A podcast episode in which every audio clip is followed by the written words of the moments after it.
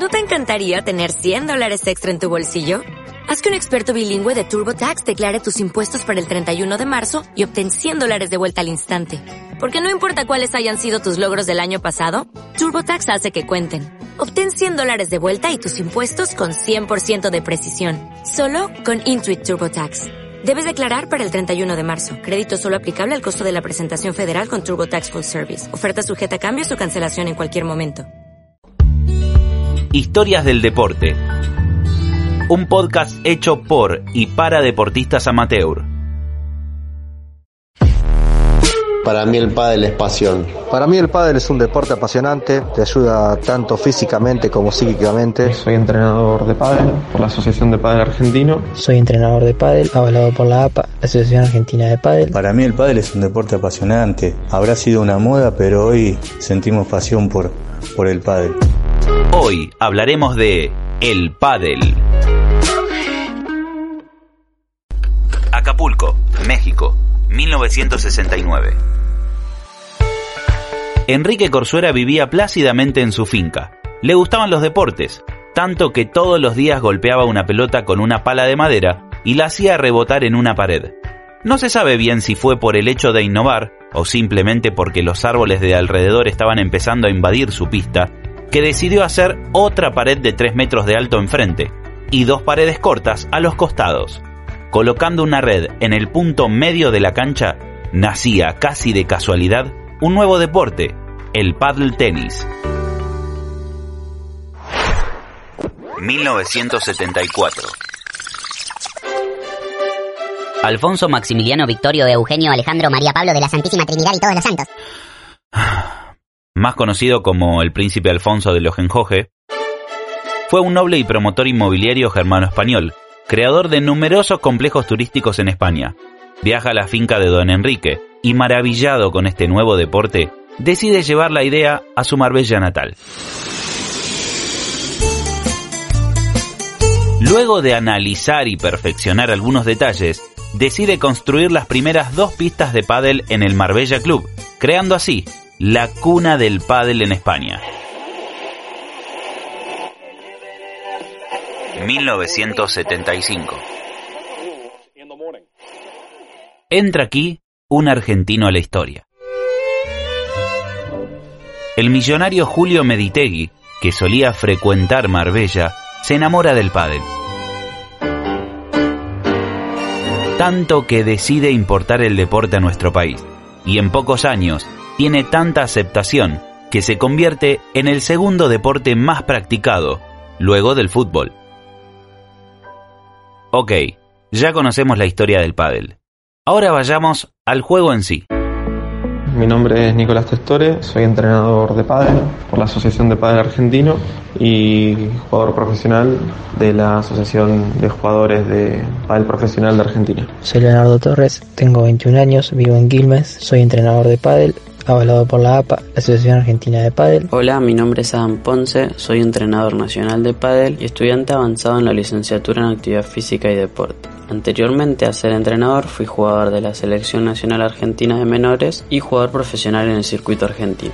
Lo más importante y lo que se denomina la base del deporte es la técnica. Cuando trabajamos con un jugador que recién comienza hay que tener en cuenta su historial deportivo previo, es decir, si antes practicaba algún deporte o no, y en caso de hacerlo, si lo hacía de manera competitiva o recreativa. En un jugador que recién empieza, independientemente de los objetivos que tenga, eh, lo primero es bueno, la empuñadura, que sepa agarrar bien la paleta para no tener ninguna lesión y para que la técnica de los golpes sea lo mejor posible al arrancar, que aprenda los golpes de fondo, ¿sí? la derecha, al revés y los rebotes con pared, que es lo principal. Nosotros lo que queremos con un jugador es que empiece a jugar lo antes posible, que se pueda, en caso de que arranque de cero, que pueda jugar un partido con los amigos, con los compañeros del trabajo o que empiece a competir en el caso de que quiera competir. La ubicación en la cancha es lo más importante para mí. Lograr que el jugador entienda en qué parte de la cancha debe estar ubicado durante el desarrollo del punto. Esto no va a facilitar la ejecución de los golpes, ¿sí? ya que la mayoría de las veces vamos a impactar la pelota lo más cómodos posibles. Los golpes básicos para que el jugador sepa cómo efectuar el golpe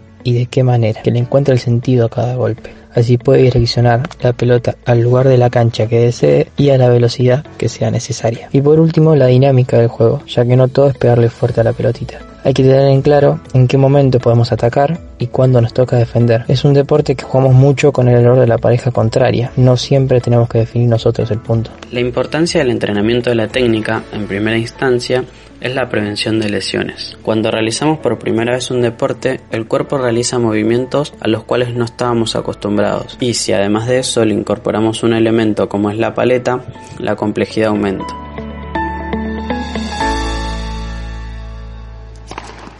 Siempre se dijo que el pádel y el tenis son deportes muy parecidos. Pero ¿cuáles son las diferencias más grandes? En el pádel, aunque no tengas conocimientos previos, se juntan cuatro amigos o familiares, alquilan un turno y se van a divertir mucho, ya que es un deporte relativamente fácil para principiantes y que lo pueden jugar personas de todas las edades. Cada uno tiene sus ventajas, el pádel quizás es más, es más fácil entre comillas de jugarlo, no necesitas de una técnica tan depurada capaz como el tenis para poder pasar la bola de al otro lado, no necesitas una condición física tampoco eh, tan importante, ya que son, son distancias cortas las que recorren los jugadores, son pocos espacios los que hay que cubrir. Cuando el pádel fue furor, muchos jugadores del tenis empezaron a practicarlo, abandonaron el pádel o mismos profesores de tenis empezaron a dar clases de pádel porque primero, principal, una cuestión económica, el pádel fines de los 80, los 90 empezó a repartir muy buen dinero y muchos tenistas profesionales empezaron a, pasarse al pádel, entre ellos Robbie Gattiker. Es un deporte muy lindo a nivel competencia y a nivel familiar. Se crea un ambiente agradable en el cual es muy raro que haya peleas o discusiones. Y bueno, los invito a todos a que jueguen o vean algún partido, ya que es un deporte que atrae mucho y es muy entretenido y está creciendo mucho en estos últimos años. Y donde el pádel no para de crecer es en el viejo continente. España, que fue el primer país importador del deporte, hoy es la sede principal del circuito profesional de máxima categoría, el World Padel Tour. Comenzó a funcionar en 2012, sustituyendo al Padel Pro Tour, que funcionó del 2005 al 2011. Cada año se celebran entre 15 y 20 torneos, más un máster final, en el que se enfrentan las mejores parejas del ranking. Sus jugadores más significativos son Paquito Navarro, Sancho Gutiérrez,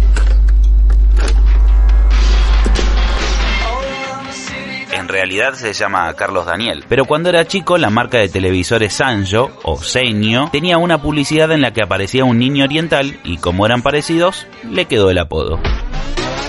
Pablo Lima, Juan Martín Díaz y Fernando Velasteguín. Vela marcó la historia del pádel a fuego. Logró mantener el invicto durante un año y nueve meses, ganando 22 torneos consecutivos. Fue el número uno más joven de la historia, con 22 años, y supo estar en la cima del podio durante 13 años junto con Juan Martín Díaz. Actualmente sigue jugando al pádel en la máxima categoría junto con otro joven argentino, Agustín Tapia. Las mujeres tienen un papel importantísimo en el pádel, tanto que tienen su propio torneo desde el 2018, el Wopen. Carolina Navarro, Martita Ortega, Alejandra Salazar, las gemelas Sánchez Alayeto, son algunas de las chicas que torneo tras torneo dejan con la boca abierta al público por la calidad de los puntos. La Argentina siempre estuvo presente en lo más alto del pádel, tanto por cantidad de jugadores y por calidad. Por eso nuestro país es un semillero permanente de jugadores y muchos de los chicos que hoy juegan de manera profesional sueñan con pertenecer a la elite del pádel.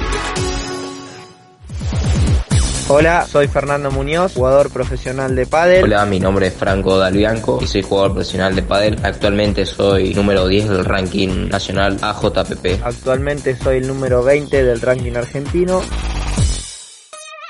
Todos los deportes tienen una táctica previa y el pádel no escapa a esto. Por eso, antes de entrar a una pista, es muy importante saber cuál va a ser nuestro objetivo en ese partido. El dejar todo, eh, entrar con mucha actitud, tratar de hacer un planteo inteligente, mantenerlo si es que va bien, si es que da resultado y si no tratar de, de cambiar en el momento realizando otra táctica. Creo que el pádel es muy importante la estrategia, entonces jugar inteligente es una de las pautas más importantes importantes para, para una competencia, tratar de jugar con mucha actitud y muchas ganas, que eso muchas veces termina haciendo la diferencia. Estar preparado psicológicamente y físicamente eh, antes de entrar, calentar mucho eh, el físico, después hablar mucho con tu compañero, ya sea de estrategias, tácticas, modos de juego para jugar en base a, a los rivales que tengas enfrente. Y como a todos nos pasa de tener que tomar una decisión importante en nuestra vida, empezamos a considerar al pádel como una profesión. Fue en el año 2017 más o menos, fue cuando ya terminaba el colegio y me dije, bueno, me quiero dedicar a esto a full y terminé el colegio y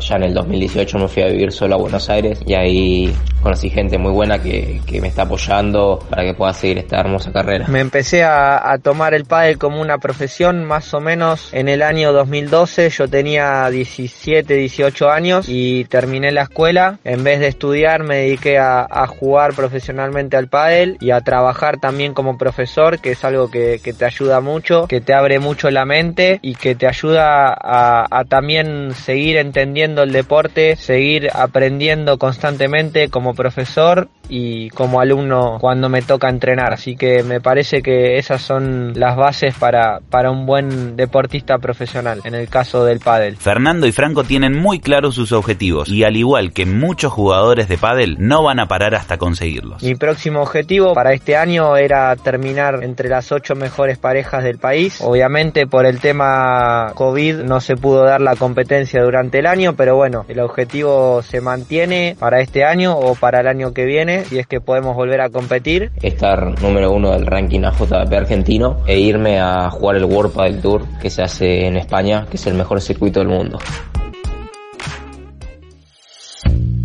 El pádel en Argentina tuvo su auge en los años 90, donde grandes figuras del tenis disfrutaban también en el 20x10. Gracias a la televisación del World Padel Tour en todo el mundo a través de internet y a que cada vez más chicos empiezan a practicar el deporte desde muy pequeños, está volviendo a crecer. Así que si jugás, te motivamos a que lo sigas haciendo. Y si todavía no te animaste, juntate con tres amigos, agarrá una paleta y prepárate para divertirte. Esto fue en Historias del Deporte, el Padel. Seguinos en nuestras redes sociales para escuchar el resto de los podcasts. Historias del Deporte, un podcast hecho por y para deportistas amateurs.